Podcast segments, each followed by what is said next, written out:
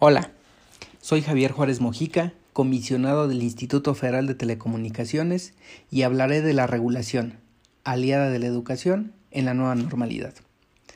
La emergencia sanitaria ocasionada por el COVID-19 nos está demostrando la importancia del uso de la tecnología. Solo por poner un ejemplo, las telecomunicaciones y la radiodifusión se han convertido en una herramienta esencial de la Secretaría de Educación Pública para iniciar el ciclo escolar 2020-2021 a pesar de la pandemia.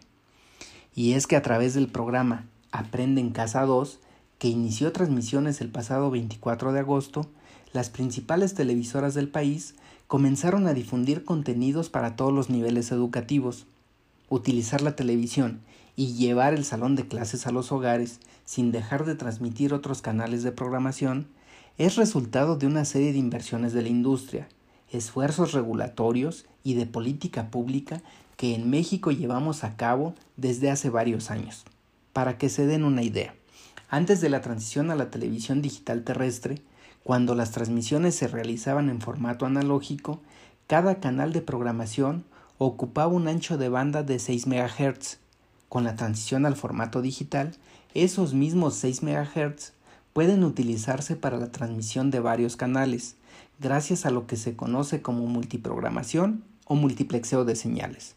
La migración a la tele digital y acciones como la licitación y asignación de una cadena nacional de televisión, la asignación de concesiones de uso público y social, nos permite contar con un sector de televisión capaz de contribuir a la educación de los alumnos. Sin duda, la televisión es una herramienta muy útil y a nuestro alcance para apoyar la educación, pero no debemos quedarnos aquí.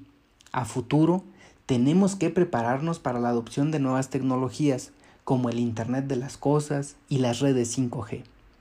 Avances que van a abrir un nuevo horizonte en el aprendizaje y permitirán la realidad virtual. Imaginen, por ejemplo, que nos acercamos al sistema solar y viajamos en él, visitar otro planeta, estudiar el cuerpo humano y movernos en su interior. Eso y más puede ofrecer esta nueva tecnología que facilitará la comprensión y mejorará la educación.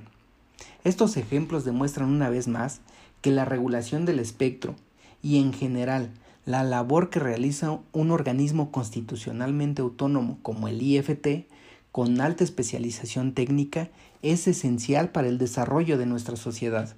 Desde ahora, debemos sentar las bases que permitan el despliegue de las redes de nueva generación, que serán necesarias para soportar la economía digital, los hospitales conectados, la agricultura inteligente, la educación con realidad virtual y desde luego que nos podrán ayudar a atajar nuevas contingencias.